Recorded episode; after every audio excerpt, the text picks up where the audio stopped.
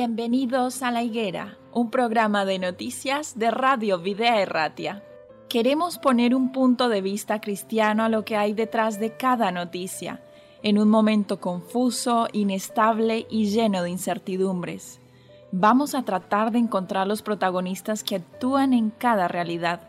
Nos detendremos en las noticias que nos hagan ver el esfuerzo y la generosidad de verdaderos creyentes colaboradores de Dios en este mundo, personas que se entregan de forma altruista, dando lo mejor de sí. Pero no dejaremos de resaltar la realidad y los intereses de aquellos que actúan sin valores y hacen más difícil la vida en este tiempo. Colaboradores de la injusticia que ayudan o realizan auténticos desmanes y que permiten con pasividad los peores abusos. Nosotros como cristianos tenemos un mandato de Jesús en Mateo 24, 32. De la higuera aprended la parábola. Cuando ya su rama está tierna y brotan las hojas, sabéis que el verano está cerca. Tenemos que saber el tiempo en el que estamos viviendo. Un tiempo difícil para los que no creen, pero para los creyentes un tiempo lleno de esperanza. Bienvenidos a la higuera.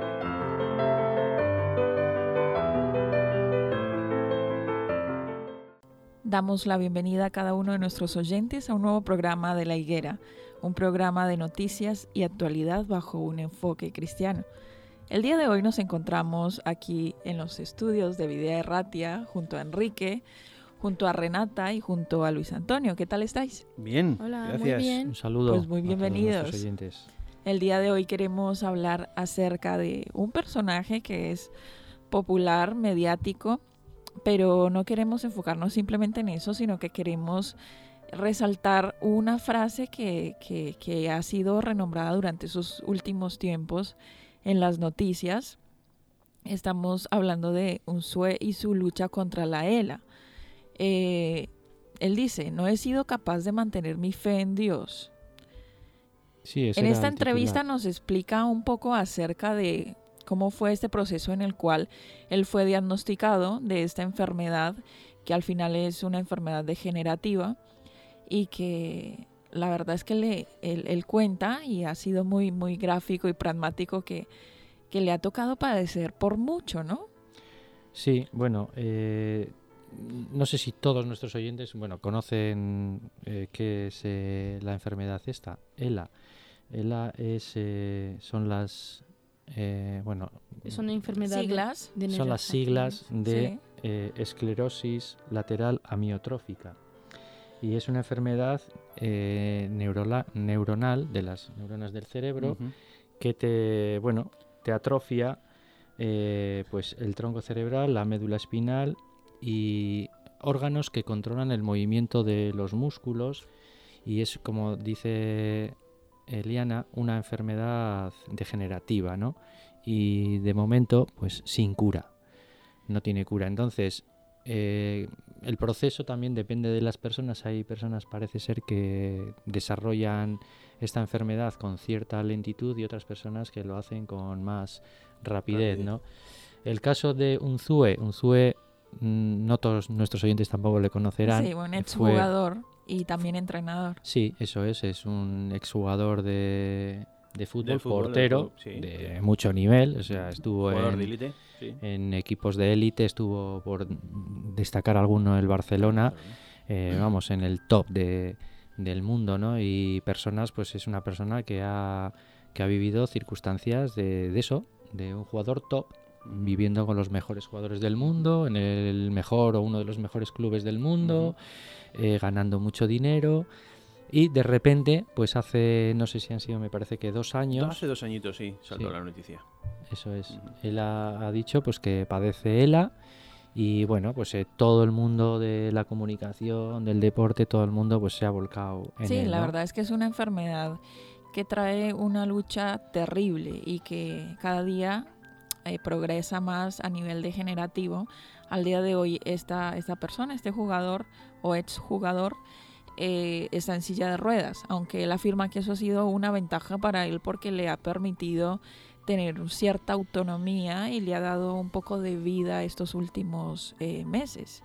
Sí, a mí lo que más, eh, lo que lo primero que me ha venido a la cabeza es de cómo una persona que durante 27, 28, 30 años que, ha estado en la élite, que ha tenido que cuidar su cuerpo hasta extremos insospechados para, para poderse estar en la élite de, de un deporte exigente como es el fútbol, con una competitividad terrible, em, que, que ha hecho de su cuerpo casi un templo para, para que le pudiese dar de comer, eh, como desgraciadamente ahora lo que le queda de vida se va a ir arrugando poquito a poquito, poquito a poquito y cómo, Sí, él cómo dice, se va a ir deteriorando. él O sea, dice esta ser- enfermedad no para, Sí, sí, sí. progresa lentamente. Y bueno, pues que dice que incluso hubo un momento en el que se quedaba en casa más de lo que debía porque pf, era tal, pues eso, los problemas de movilidad y eso se agudizaban tanto que ya él no quería salir de casa. Y bueno, pues su mujer que eh, luego hablaremos también, si os parece, De la del- persona que del está al lado, entorno, ¿no? claro. Lo de las personas que están al lado de la gente Sí, que sí, está sí. enferma. Es que vosotros fijaros lo que tiene que ser vivir en esa casa. Eh, ver fotografías suyas en, en- en plenitud de su cuerpo, con, con esas estiradas que él hacía, con entrenando a los equipos que ha entrenado y de repente pasearse por delante de esas fotografías en una silla de ruedas. Tiene Bueno, que ser Sí, un no golpe es solo psicológico. algo físico, ¿no? Claro, en tienes- la mente también. Tiene que ser un golpe psicológico muy, muy, muy fuerte. Muy fuerte, muy fuerte. sí. Necesita la ayuda de su mujer hasta para vestirse al punto de Sí, hoy. sí, para todo, para todo. Eh, ¿qué, qué podemos mencionar con relación a una frase un tanto espiritual o reflexiva que él menciona? Dice que no ha sido capaz de mantener su fe en Dios. ¿Qué opinan de, de- de esa frase? ¿Qué, qué les dice? Bueno, me gustaría saber qué nivel de conocimiento de Dios tiene él para poder decir eso. Sin entrar a, a justificar ni a valorar la frase que él dice, y mucho menos en unos momentos duros como, los momentos que él lo ha dicho, eh, yo no me puedo poner en su lugar, esa es la realidad. No sé lo que es pasar una ELA, no sé lo que es estar con una enfermedad degenerativa, no sé cómo mi mente se podría adaptar, esa es la realidad. Yo lo entiendo. Yo lo entiendo. Entonces, Siento- Pues nada, bien, discre- No, discrepamos. No, no, no, no, no, digo que yo le entiendo, que... Sí, sí, sí, es eh, entendible. No, es no, bueno, no, me- no me atrevería a criticar. No, no, no, no, por eso, por eso, por eso es lo que digo, eh, que no, no, no puedo eh, decir lo contrario de lo que está diciendo él, sino que es entendible lo que, lo que puede decir él. Sí, Él claro. lo complicado, menciona, ¿no? lo menciona en el punto de que el no pensar en que hay algo más allá le ayuda a disfrutar el hoy, porque claro, para él hoy está en una situación muy difícil, pero mañana va a estar peor, Peor. porque es una Es cuestión lo que degenerativa, entonces le ayuda a disfrutar el sí, hoy. Lo que decía Renata es muy importante, ¿no? Que has comentado. Es que no es el tema físico, es que es el ah, tema sí, sí. psicológico, ¿no? Ujú, También. No es, solo el, no es solo el problema físico. ujú. Como ve lo que había logrado antes, Claro. ¿No? Era un jugador de élite y todo. Ver fotos. Tenía su vida, ¿no? Claro. Y ahora, Es que en es- su situación, y no solo de él, de mucha gente que que, está enferma. Es otra vida totalmente distinta a la que ha vivido. Y por eso es difícil, como, claro, es fácil entender que es difícil creer en un Dios si no le conoce muy bien. Claro. porque somos enseñados que, que Dios como hace magia, ¿no? Como siempre está y, y no es así. No entendemos muy bien, pero Claro. Sí, es que sí, estas sí. son estas circunstancias que no sabes muy bien.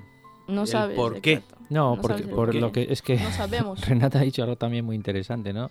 Nos educan a veces a pensar que, que la actuación de Dios en nuestras vidas son actuaciones mágicas, en las que eh, todos los problemas se resuelven, todos los problemas eh, van, a, eh, van a bien, tal, y resulta pues que, que en esta vida, en este mundo que estamos Tiene viviendo, altos y bajos, tiene grises Claro, y es un mundo de pecado, es un mundo que está eh, Sí. contaminado por el pecado y que, y que, bueno, pues tenemos que asumir que en este mundo vamos a tener muchos problemas de todos los ámbitos. Y uno puede ser, para mí, eh, quizá el más doloroso, que es el ámbito de la salud, que si te toca a ti o le toca pues, a los hijos o a alguien cercano, eso es terrible. Y, y bueno, pues eh, a veces miras al cielo y dices, Señor, mm, necesito ver tu mano para, para solucionar este problema, ¿no?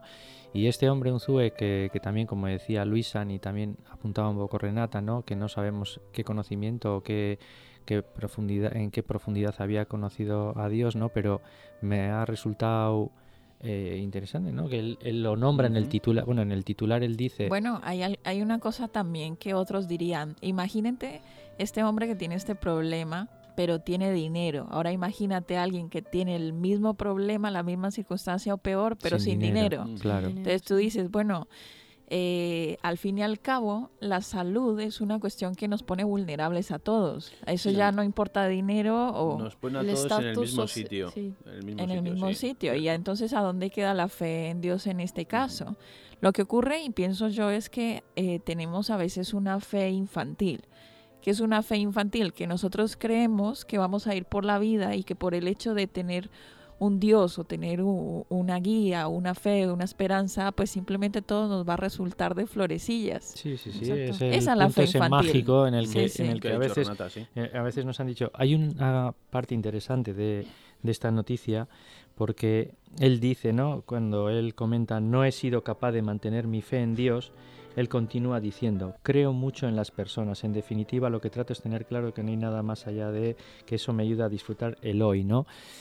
Eh, sinceramente, yo creo que Dios pone también a las personas a nuestro lado. ¿Qué consejo le daríamos Dios a una persona que tiene su fe a- no solo- disminuida? Claro, pero no solo a través de, no solo a través de, de un proceso milagroso, ¿no? O sea, cuando tú estás en una depresión que puede ser por un problema de, de salud, un problema económico, pues resulta que dices, ¿dónde está Dios? Bueno, pues resulta que Dios está en gente que tienes alrededor, abrazándote, dándote cariño, Cuidándote. ayudándote, cuidándote. Diciéndote esa palabra cuando la necesitas. Él dice en la noticia que nunca había sentido más cercana a su su mujer, que mujer hoy en en estos día, momentos, que en estos correcto. momentos. Entonces, eh, es que Dios se, eh, manifiesta su amor a través de, de- de muchas cosas y, y nosotros lo que pasa es que queremos... Somos duros de verlo. no, y, y queremos ver las, las cosas, las queremos ver ya, Ya, y los problemas rápido, solucionados ya. Rápido.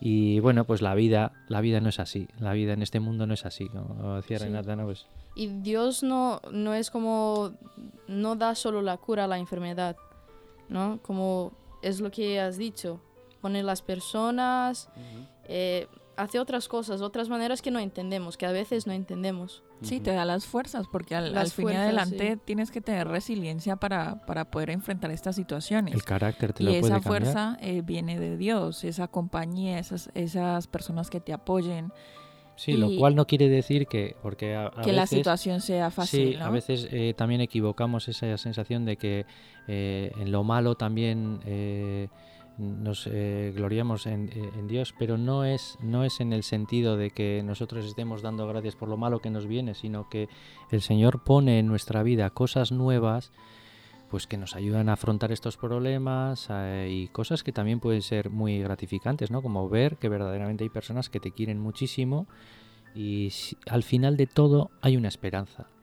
No, es que nosotros podemos reclamarle a Dios, porque no, a ver, el hecho de reclamarle algo a Dios no quiere decir que me estoy rebelando contra Él, eso hace parte de estar, de tener una relación. No me gusta esto, me siento triste por esto, estoy defraudado por esto, necesito esto. Hace parte, hace parte de esa relación. Sí, además Dios nos da todo el pack. Nos dice, aquí estoy para lo bueno y para lo malo. Eh, cuando te pasa lo bueno, me encanta estar contigo, pero cuando te pasa lo malo, también quiero estar contigo Y lloro contigo. para lo que Sí. tú quieras. O sea, que eso es lo bueno que tiene Dios, que está para lo bueno y para lo malo. Bueno, compañeros, amigos, Y que lo bueno, la esperanza, ¿eh? No sé si... Sí, nos queda un comentario más. Sí. No, que, que al final eh, tenemos la promesa y la esperanza de que el Señor un día va a restaurar todas Exacto. estas situaciones, ¿no? Estamos solo en el inicio de nuestra vida porque hay, hay mucho más. ¿no? Claro, eh, imaginemos que, que hemos tenido un No es problema... solo en la tierra que vamos, que tenemos que vivir, ¿no? Hay Claro. la esperanza que Ujú. Sí. un día Jesús vuelve y Nosotros queremos vivir lo mejor posible y con los menos problemas posibles, pero yo pienso muchas veces en la gente joven que tiene problemas de salud, eh, problemas eh, importantes, importantes. No estamos aquí hablando de ni siquiera de trabajo ni de dinero, no, problemas importantes en la vida, bien jovencitos. Hay gente que su vida ha cesado prematuramente, joven. Eh, es que la esperanza del Señor va más allá. La esperanza del Señor va hacia la vida eterna, ¿no? Al margen de, que, de cómo en esta vida nos haya ido. Nos ha podido ir muy bien, nos ha podido ir regular y muy mal. Eh, y la gente que, que, bueno, pues que lo pasa francamente mal, tiene ahí esa esperanza. Y, y si te agarras a ella, a esa esperanza, yo creo que eh, eres capaz de afrontar esa enfermedad, esos problemas de una manera mucho más firme y encima hasta con ese punto de esperanza y alegría, ¿no? de decir, el Señor va a restaurar todo. Los problemas no son tan problemas. Sí, sí, sí, sí, a mí la verdad es que a Unzúe eh, eh, me, gustaría decírselo, ¿no? Decirle, he perdido la confianza en Dios, pues no, es el momento de tener más confianza, en Él, porque Él un día va, va, a restaurar este problema que tú has vivido en este mundo, en esta vida, y, te, da, nos va a dar esa oportunidad. Sí, le va a ayudar a vivir cada día de una manera más satisfactoria, eso seguro. Muy bien, ¿algo más? Creo que hemos llegado de esta manera al final de esta tertulia. Gracias a nuestros oyentes también por habernos acompañado y a cada uno de los que estamos aquí presentes, invitándoles para que se unan a un nuevo programa de La Higuera. Hasta la próxima. Hasta la próxima. Agur.